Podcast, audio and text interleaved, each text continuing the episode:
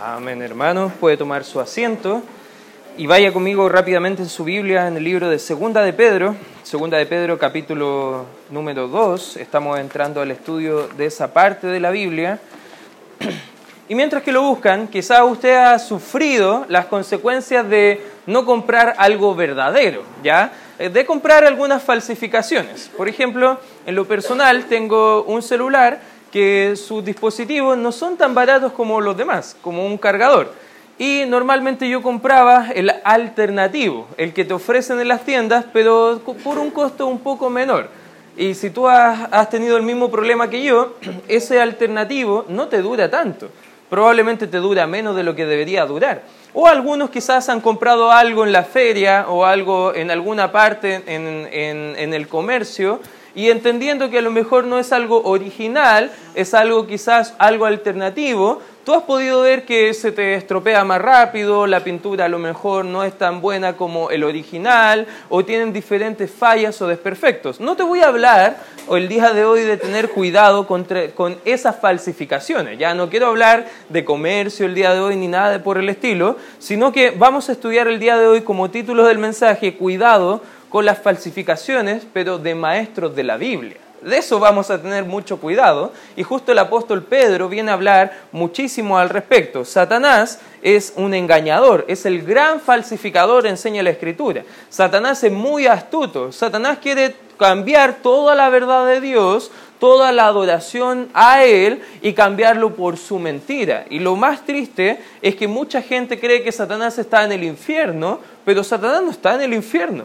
Eh, lo vimos en Primera de Pedro capítulo 5, versículo 8, que él está suelto. Anda como león rugiente buscando a quien devorar. Satanás le encanta la religión como un método de falsificación para que no crean lo que dice realmente Dios y su palabra y creer cualquier otra mentira que idean algunos hombres. Algunos incluso podemos pensar que Satanás está encargándose de que iglesias falsas sigan puestas en pie que sigan sustentándose económicamente, que sus ministros tomen pasos para servir a, no a Dios, sino que a Él como enemigo. La Biblia enseña en el libro de Gálatas capítulo 1, por razón del tiempo no lo busque, pero anótelo por favor, dice que Satanás tiene un falso evangelio. Gálatas 1, del 6 al 9, dice que hay un evangelio diferente al evangelio bíblico que puede salvar. Incluso la gente que escucha ese evangelio diferente no es que va a ser salvado, él va a estar condenado eternamente al infierno. La Biblia enseña en el libro de Mateo capítulo 13 que hay cristianos falsos. Eso significa que no toda persona que va a una iglesia significa que es un creyente. Incluso dentro de esta misma iglesia probablemente habrá algún cristiano que no es verdadero, porque hay gente que puede estar en un grupo pero no siendo realmente un creyente en Cristo Jesús. También eh, la Biblia nos muestra que eh, Satanás tiene ministros falsos y mentirosos. También nos muestra que tiene una justicia falsa, que presentará un día a un falso Cristo, lo que vamos a ver en el Apocalipsis, que es el anticristo. Toda la imitación de lo que quiere dar Cristo, Él lo va a tratar de ofrecer a la gente que no tiene a Cristo, y todo eso es una obra demoníaca de la falsificación que quiere crear Satanás en nuestra vida. Por eso, hermano, tenga mucho cuidado con lo que escucha acerca de la Biblia en la radio o en la televisión, o a quien está escuchando o siguiendo en el Internet, en los canales de YouTube que está escuchando. Porque no todo aquel maestro que se para con una Biblia en mano significa que va a ser sana doctrina o que va a enseñar sanamente la escritura. Debemos tener mucho cuidado porque el enemigo quiere ocupar esas falsificaciones para robar todo lo que Dios quiere traer a nuestra vida. ¿Y qué debemos ver? En primer lugar, nos va a mostrar el apóstol Pedro cómo identificar a estos falsos maestros. En primer lugar, nos va a mostrar la descripción de quiénes son estos falsos maestros. capítulo 2, versículo 1, dice, pero hubo también falsos profetas entre el pueblo, como habrá entre vosotros, entre vosotros falsos maestros que introducirán encubiertamente herejías destructoras y aún, fíjate lo que dice, negarán al Señor que los rescató, atrayendo sobre sí mismos destrucción repentina. Hemos estado viendo en Pedro que conocer es crecer. Y los cristianos que están conociendo la verdadera vida, que de verdad están rindiendo frutos para el Señor, que están conociendo a su Creador, van a ir madurando. Pero ¿qué pasa con los creyentes que no maduran? ¿Qué pasa con los creyentes que no están creciendo y no saben cómo identificar si un maestro es bueno o un maestro es malo? Bueno, Pedro nos está facilitando las cosas y nos está diciendo, bueno, si ustedes no saben cómo identificar, yo les voy a dar una breve descripción de cómo identificarlos y nos muestra que estos maestros en primer lugar son engañosos. Su mensaje es falso. Habla de herejía el texto ahí en el versículo número uno. La palabra herejía tiene la idea literal de una secta que te lleva a una festividad. Lo más triste es que a veces que en lugares de falsa doctrina tienen más gozo que cristianos que conocen la verdad.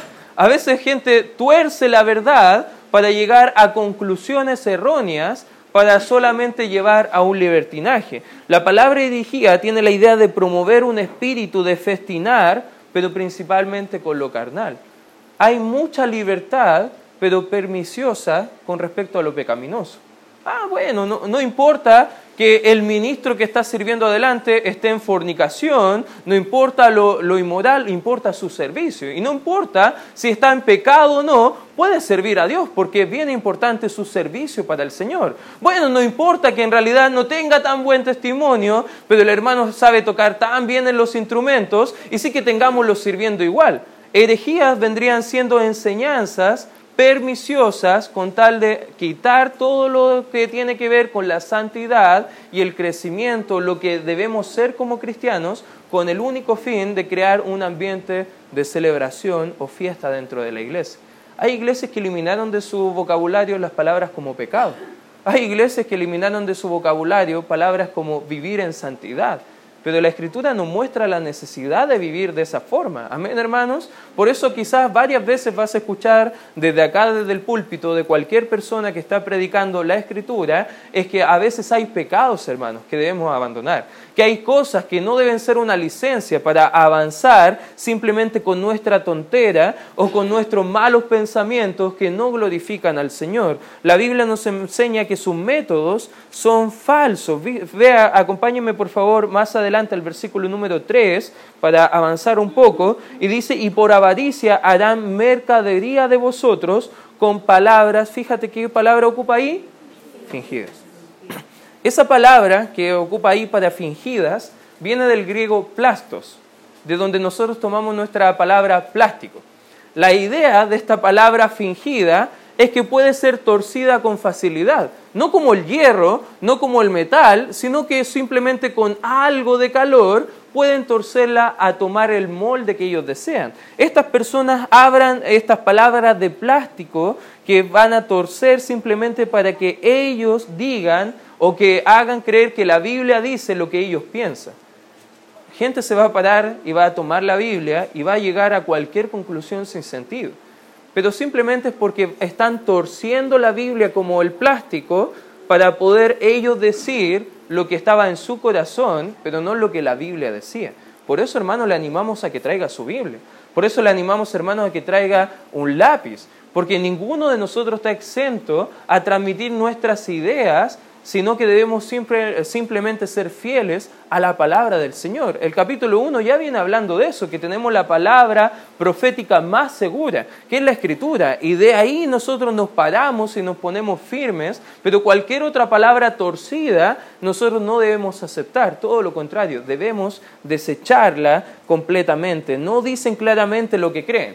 Estos falsos maestros empiezan hablando bien bonito, pero nunca dicen realmente lo que ellos creen, porque si lo dijeran, gente identificaría claramente su error.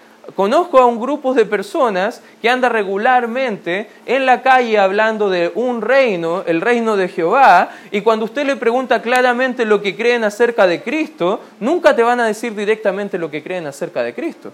Porque si lo dijeran claramente lo que ellos creen, sabes que tú vas a alejarte rápidamente de ellos, porque lo que creen es algo hereje, es algo que no está en la Biblia, que tuercen para poder llegar a esas conclusiones. Y no solamente su grupo, sino que hay muchos grupos que se paran delante para poder torcer la escritura con tal que usted dé más dinero.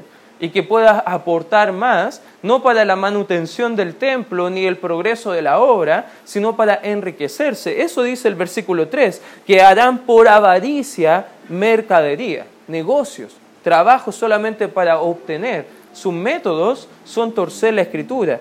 Ponen sus falsas enseñanzas al lado de una verdad. Usted nunca va a encontrar una falsa iglesia que esté diciendo solo mentiras. Usted va a encontrar siempre una verdad mezclada con la mentira. Y otra verdad mezclada con la mentira. Si usted llega a una de estas iglesias, va a preguntar, ¿y qué creen acerca de Dios? ¿Creen que Dios existe? Claro que Dios existe. ¿Creen en que la Biblia es nuestra fuente de autoridad? Claro que es la fuente de autoridad. Pero después de esas verdades, las acompañan con alguna herejía que van a ir torciendo varias cosas para que nosotros podamos no tener la verdad de Dios en nuestra vida. Usan la Biblia no para iluminar, sino para engañar, porque ellos saben que la verdad es lo que ellos deben rechazar porque no viene con ninguna conveniencia para ellos como ministros. Estos falsos maestros es algo que nosotros debemos evitar completamente. Versículo 1 no solamente nos habla de nuestro, del engaño de ellos, pero en segundo lugar habla de la negación que ellos tienen. Fíjate, el versículo 1 nuevamente dice, pero hubo también falsos profetas entre el pueblo, como habrá entre vosotros falsos maestros, que introducirán encubiertamente herejías destructoras y fíjate lo que dice más adelante, dice, y aún, ¿qué dice? Al Señor que lo rescató, atrayendo sobre sí mismos destrucción repentina. Estos falsos maestros son más conocidos por enseñar la verdad, por lo que ellos niegan, por lo que ellos no creen. Hay religiones que quizás tú conoces que te prohíben donar sangre. Hay iglesias donde te prohíben tomar café. Yo creo que eso es un pecado prohibir tomar café. Amén, hermanos. ¿Cuántos están de acuerdo conmigo que el café es algo maravilloso? Hay algunas religiones que te prohíben hacer tal o cual. Hay religiones que tú llegas a la iglesia y te dicen, no, usted no puede venir vestido de esa forma. Hay gente que está negando, negando, negando cosas. Estos falsos maestros niegan la inspiración de la Biblia. Por eso la Biblia no es su autoridad final, más bien ellos dicen que puede ser, pero en realidad lo que ellos sienten, sus experiencias, como estuvimos viendo la semana pasada, eso sí es lo final. Niegan la autoridad de la escritura, niegan la pecaminosidad del hombre. Hay religiones que te enseñan que tú puedes llegar a ser bueno, pero la Biblia enseña que no podemos llegar a ser buenos. Nosotros somos pecadores, amén hermanos. No hay nada bueno en nosotros, nuestro corazón es perverso, maligno, ¿quién lo conocerá? ellos niegan la salvación por fe simplemente, por pura gracia. Hay gente que te dice, tú debes creer en Cristo, pero además debes bautizarte, pero además debes hacer esto, pero además debes hacer esto otro. Y la Biblia habla mucho de la necesidad de escuchar un evangelio así, porque no es Cristo más obras o más otra cosa, es Cristo solamente. Amén, hermanos pero ellos niegan esa verdad. No te van a decir que no, no es importante Cristo, te van a dar una serie de listas de cosas que también debes añadir. Por eso niegan la salvación únicamente por la fe. Ellos también niegan el juicio eterno. Hay religiones que dicen que Cristo no va a venir. Y justo a eso es lo que está apuntando acá el apóstol Pedro, que va a tocar en el capítulo 3, donde falsos maestros estaban metiéndose en la iglesia y estaban diciendo, ¿por qué esperan tanto a Cristo si Cristo no va a venir? Imagínate, él dijo que venía pronto y han pasado años y todavía no ha venido. Lo más probable es que ustedes estén mal y Cristo no va a venir y estaban negando la segunda venida de Cristo. Niegan la deidad de Cristo. Aquí vemos específicamente que negarán al Señor que lo rescató. Eso significa que para algunos Cristo no es Dios. Y tú conoces que hay algunos grupos religiosos que están enseñando abiertamente que Cristo no es Dios es un Dios, pero con D pequeñita, que en realidad es el Hijo de Dios y que en realidad no puede salvarte y que tiene casi la misma importancia o lo igualan a otro tipo de ángeles. Eso es completamente una herejía y ellos están negando la deidad de Cristo. Imagínate lo que hacen este grupo de personas y por qué ellos pueden abrir abiertamente su boca para decir tanta barbaridad o tanta tontera, es porque no son salvos. Estos falsos maestros no son creyentes verdaderos. Más adelante, por razón del tiempo, vamos a avanzar hasta el 22. Mira lo que dice la Escritura. da una representación de quiénes son estos falsos maestros y no los identifica como una oveja, no los identifica como el rebaño de Cristo. Fíjate cómo los identifica la Biblia. Dice el 22, pero les ha acontecido lo verdadero, el verdadero proverbio, eh, el perro, perdón, vuelve a su vómito y la puerca lavada a revolcarse en su sien. Que está hablando un proverbio acá Pedro y está diciendo, ellos no son ovejas, ellos son el perro que come su inmundicia. Ellos son el chancho que está revolcándose en su inmundicia, porque no son ovejas, no son creyentes, no son del redil. Por eso, hermanos, tenemos que tener mucho cuidado. Si hay miembros de otras iglesias que a lo mejor son familiares nuestros, vecinos nuestros, no podemos eh, pensar que solamente son creyentes porque van a alguna iglesia, porque probablemente donde le están enseñando no prediquen la salvación de forma correcta.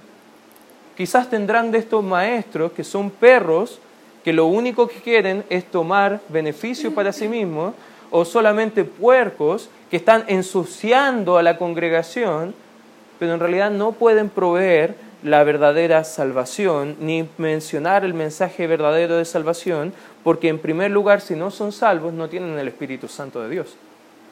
Y si no tienen el Espíritu Santo de Dios, según la Escritura, no pueden entender el libro de Dios. Por eso no podemos pensar que en esas iglesias pueden llegar a, mostrar la Biblia de forma correcta, porque si no tienen el Espíritu, no pueden. La Biblia es clara, dice que sin el Espíritu no podemos discernir las cosas espirituales. Y ellos al no ser verdaderos creyentes, toman la Escritura, pero la tuercen porque ellos quieren darle un significado o una interpretación donde no va a haber realmente interpretación. La muerte de Cristo fue suficiente para salvar a todos, incluso a estas personas. Y ojo, estas personas también tienen oportunidad de arrepentimiento y salvación, porque estas personas si conocen el verdadero Evangelio pueden cambiar radicalmente su estilo de vida y pasar de ser una antigua criatura muerta en sus delitos y pecados a ser un creyente en Cristo. Todavía hay esperanza para ellos. Por eso tenemos que compartir el Evangelio a esas personas. Amén, hermanos. Fíjate lo que dice el versículo 1, dice, y negarán al Señor, pero fíjate que dice la Escritura que los rescató. ¿Por qué dice eso la Escritura? Porque Dios ha rescatado y ha pagado el precio por los pecados de todo el mundo. Pero lo importante es que no podemos acceder efectivamente a esa salvación, a ese rescate, a esa redención, sin el arrepentimiento y la fe. Y eso es lo que ellos necesitan. No necesitan solamente que les critiquemos, hermanos. Ellos necesitan la salvación de Cristo. Ellos necesitan entender el plan de salvación de forma correcta. Por eso es tan importante, casi me pongo la corbata ya en los ojos, por eso es tan importante que entiendan ellos que Cristo pagó el precio incluso por ellos que le están negando. Hermano, no hay pecador tan malo que la gracia de Dios no pueda salvar. ¿Lo entienden? Amén. Por eso hay familiares que están yendo a este grupo, quizás te, te sacan de quicio por las tonteras que hablan. Pero hermano, sigue predicándole el Evangelio, sigue mostrándole lo verdadero de tener una relación y una comunión con el Señor, porque ellos quieren entender por qué tú eres diferente, y es porque solo Cristo puede hacerte diferente. Versículo 2 nos muestra otra característica, no solamente hablan engaño, no solamente niegan, pero también son sensuales, son guiados por sus emociones. Versículo 2 dice, y muchos seguirán sus disoluciones. Esa es la palabra clave ahí, por causa de los cuales el camino de la verdad serán blasfemados. Esta palabra tiene la idea de una conducta licenciosa, producto de satisfacer sus propios deseos. En otras palabras, las personas de este grupo, estos maestros falsos, lo único que quieren hacer es satisfacerse a sí mismos. Hay algunos de estos maestros que inician conversaciones con damas de la congregación y terminan con matrimonios destrozados, porque simplemente avanzan por tener sentimientos que no son correctos, licenciosos, hacia una persona que no es su cónyuge. algunos dicen, y, creo en, en ese dicho, que hay tres cosas que destruyen a un ministro del Evangelio. Uno son las mujeres, otros son el orgullo y otro el dinero. Y si tú vas a estos falsos maestros, ellos tienen los tres. Ellos son bien licenciosos en todas esas cualidades. No, no, te, no te ponen tapujos para mostrarte que ellos quieren tu plata y que esa es la forma de que Dios les va a bendecir. Ellos no tienen tapujo para mostrar su orgullo de que nadie les puede criticar, nadie les puede juzgar, nadie puede decirle que ellos están mal, y eso es orgullo. Y nadie le va a decir si fallan en la parte moral que ellos están mal. Ahí se ponen todo lo bíblico que pueden y dicen, no, bueno, tenemos que, tienen que haber misericordia, tiene que haber gracia. Ustedes no pueden tener esa actitud hacia el siervo del Señor. Y hay gente que sigue a esos charlatanes que se paran detrás de un púlpito. Hermanos, la sensualidad nunca es un distintivo de un creyente. Hermanos, no vivimos para satisfacer nuestros deseos. Amén. Y no solamente hablando de los falsos maestros. Hermano, a veces no tenemos las ganas, no tenemos el deseo de congregarnos, pero es bueno congregarse. Amén, hermanos. Es, es ideal congregarse. La Biblia dice que debemos ser eh, no como algunos que tienen por costumbre no congregarse, más bien nosotros debemos congregarnos regularmente. A veces no vas a tener deseos de orar a Dios, pero ¿quién dice que orar a Dios es malo? No es malo. No por tu emoción o por lo que tú crees, tus sentimientos, vas a dejar de hacer lo correcto, debes seguir haciendo lo correcto. Porque nosotros no nos vivimos y no nos movemos por emociones, nos vivimos y nos movemos por convicciones. Y esas convicciones están firmes y seguras en la palabra del Señor. Versículo 3 y dice, y por avaricia, codicia, Fíjate lo que dice ahí, otro distintivo de estos falsos maestros. Son buenos para la plata. Dice el 3, y por avaricia harán mercadería de vosotros con palabras fingidas. Sobre los tales, ya de largo tiempo, la condenación no se tardará y su perdición no se duerme. Solo están interesados en ganar dinero, explotan a las personas usando su religiosidad, pero no debemos eh, sorprendernos porque no es nuevo esto. Desde los tiempos bíblicos ha ocurrido esto. En el libro de Miqueas capítulo 3, fíjate lo que dice el versículo 11, va a aparecer por acá por pantalla, nos muestra que desde muchos tiempos han habido falsos maestros dentro de las congregaciones verdaderas que van a manipular para ganar dinero. Dice Miqueas 3:11, sus jefes jugarán por cohecho y sus sacerdotes enseñarán por precio y sus profetas adivinarán por dinero y se apoyan en Jehová diciendo, no está Jehová entre nosotros, no vendrá mal sobre nosotros. ¿Qué está diciendo acá la escritura? Imagínate que de repente llegara Pastor Jason o me parara yo en algún día y le dijera, ya hermanos, hoy les trajimos un buen mensaje de la palabra de Dios, pero antes ustedes tienen que dar a la ofrenda. Así que van a pasar los hermanos. Y bueno, van a pasar los hermanos, pero primero van a pasar para poder recibir la ofrenda de todos los que tengan el billete de 20 mil. Y van a estar pasando. Y después los de 10 mil. Y con el fin de ganar algo como un precio para poder enseñar lo que Dios dice. Qué triste. No trabajamos por el fin de enriquecernos como obreros cristianos. Y si alguno de los presentes que está pensando en la obra del Señor y quiere entrar a la obra para enriquecerse, te digo que es el peor lugar para entrar, porque no, no vas a enriquecerte del ministerio. Si buscas, claro, hay muchas iglesias de falsa doctrina donde sí lo puedes hacer, pero nosotros que somos fieles a la Escritura no lo vamos a hacer. Amén, hermanos. No vamos a buscar enseñar la Biblia por dinero. El dinero, la inmoralidad, el orgullo va a destruir a estos falsos maestros y tristemente día a día están saliendo noticias donde estos falsos maestros están cayendo día tras día en diferentes partes del mundo.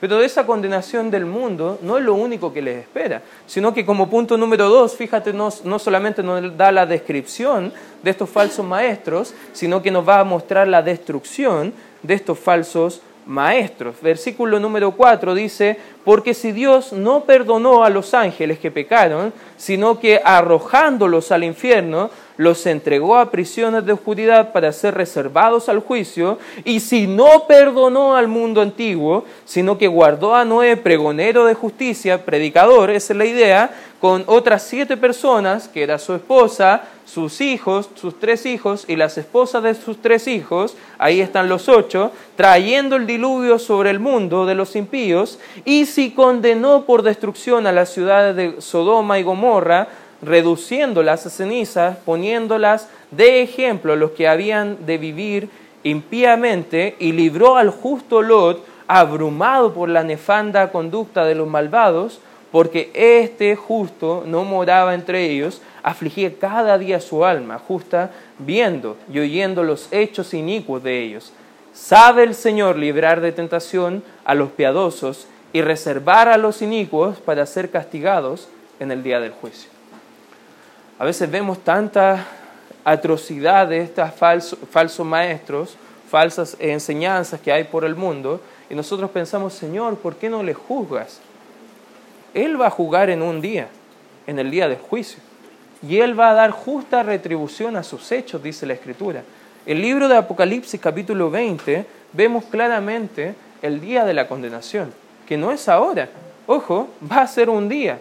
Quizás ellos están disfrutando todos los cohechos que están haciendo, disfrutando todas las blasfemias que están diciendo, teniendo un alma de herejía, celebrando incluso todo lo que Dios le está bendiciendo por su mal actuar pero un día van a tener que pararse frente al Señor. Y van a, Dios va a juzgar con juicio, al igual que a los ángeles caídos. No hay esperanza para estos apóstatas, tendrán su juicio a Dios. Los ángeles caídos nos muestran toda esa gama de seres angélicos inteligentes que Dios ha creado para poder adorarle y servirle a Él, que han decidido rechazarle abiertamente. Satanás es el, el, el gobernador o el primero que empezó toda esta rebelión contra Dios. Pero Satanás, ¿sabes qué, hermano? Él ya está condenado al juicio. Él sabe que está derrotado. Quizás todavía no está en el infierno, pero él va a ir para allá, a la segunda muerte, al lago de fuego, según el libro de Apocalipsis. Hay otros demonios que están libres al igual que Satanás, pero según la escritura hay muchos de ellos que ya están encarcelados, esperando su juicio. Y en el libro de Apocalipsis vamos a estudiar un poco más acerca de eso, cuando va a ser el día donde van a salir de ese confinamiento por un momento en el tiempo de la tribulación, pero ahora ellos no pueden hacer nada. Están encarcelados, están en una caverna que Dios ha preparado específicamente para ellos. ¿Qué nos muestra esta actitud de los ángeles caídos? Que Dios juzga la rebelión. Amén, hermanos. Dios juzgará, al igual que los ángeles caídos, nuestra actitud de rechazar su voluntad, porque rechazamos el camino que Dios ha puesto para nosotros, Dios jugará la rebelión de estos apóstatas algún día, porque Él rechaza la rebelión, pero no solamente la rechaza, sino que la juzga. También vemos el viejo mundo, donde estaba ahí Noé y su familia, que solo se salvaron ocho personas ante este juicio, pero todo el mundo murió por rechazar el mensaje del Señor, el mensaje de salvación, que el arca estaba abierta todavía y que cualquiera podía subir que creyera el mensaje de Dios. Pero todos rechazaron el mensaje y vinieron al juicio de sus vidas. Murieron por rechazar el mensaje de la verdad de Dios. ¿Y cuánta gente hoy en día está rechazando el Evangelio? ¿Cuánta gente está rechazando el mensaje que tiene la Biblia? Y van a tener condenación para sus vidas. Es lo mismo que pasó en los tiempos de Noé. Pero también Sodoma y Gomorra nos muestra el rechazo a la vida que Dios quiere que vivamos. Ellos vivían impura e, e inicuamente. el homosexualismo, el sodomismo y todos los tipos de aberraciones sexuales, ellos lo, lo evidenciaban. Por eso Dios destruyó esas ciudades, porque sus vidas estaban completamente corrompidas. Dios juzga vidas pecaminosas por rechazar la vida que Él ha establecido. En otras palabras, Dios lo que está juzgando es un rechazo completo y abierto a todo lo que es Cristo Jesús. Mira, acompáñame por favor al libro de Juan, capítulo 14. Ellos rechazan el camino, pero fíjate que dice el versículo 6, Jesús les dijo, yo soy el camino. Si rechaza la voluntad del Señor, está rechazando el camino que Dios está dando, que es Cristo. Y fíjate qué más es Cristo, dice, y la verdad. Hermano, rechazar el mensaje de la palabra no es cosa que debemos tomar a la ligera como cristianos.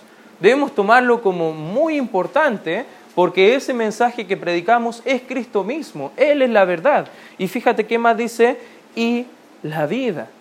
Hermanos, vivir en santidad no es una opción para el cristiano, es una necesidad.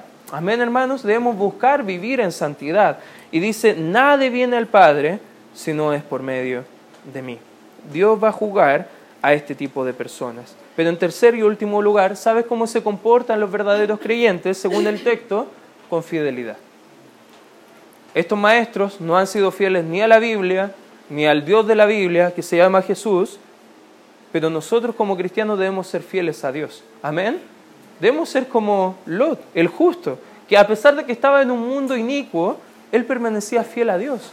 Debemos ser predicadores fieles del Señor, como Noé, que en su tiempo él predicó el mensaje y nadie quería recibir, pero él aún así predicó. Debemos nosotros ser obedientes hacer la voluntad del Señor, siguiendo fieles a Cristo Jesús. Debemos seguir siendo fieles a su voluntad, a su verdad, a la vida que Él nos dio. No debemos tener justicia ni debemos tener sustitutos para la justicia de Dios. Debemos buscar que nuestras vidas puedan vivir completa y únicamente para la verdad de Dios. Vivimos en un mundo que falsifica todo lo que ofrece el Señor.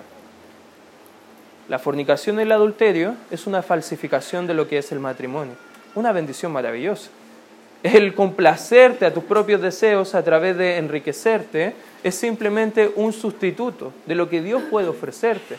El mundo te va a invitar a tener paz en las cosas que puedes tener o en las personas que pueden estar a tu alrededor. Pero eso no te va a traer la verdadera paz y gozo que puede darte el Señor. Para el creyente no hay condenación de juicio, dice Romanos 8.1, porque no hay condenación eh, si estamos en el Espíritu, pero sí cuando nuestras vidas están rechazando todo lo que es Dios, va a haber disciplina. Eso lo estuvimos estudiando el día jueves pasado. Y va a haber disciplina para el Hijo de Dios, porque somos hijos. Por eso el creyente que está alejado del Señor, tiene disciplina. ¿Y por qué el incrédulo que está alejado del Señor no hay disciplina? Porque no es hijo. Porque no es de su redil, no es de su rebaño, no es de su familia. Pero nosotros que somos hijos vemos el amor de Dios a través de la disciplina hacia nuestra vida. Pedro anima simplemente a seguir siendo fieles al Señor porque Él viene. Y eso quiero animarte, hermano. No pongas tu atención en todo lo malo de los demás. Porque sin lugar a dudas conocemos a cristianos que no son verdaderos cristianos. Conocemos a maestros que están enseñando la Biblia pero la están torciendo para sus beneficios. Pero como hijos de Dios, nosotros, hermanos, tenemos que ser fieles al Señor. Amén, hermanos. Y quiero invitarte a lo mismo. Quiero invitarte a seguir siendo fiel a Dios. Busca la voluntad de Dios y obedécela.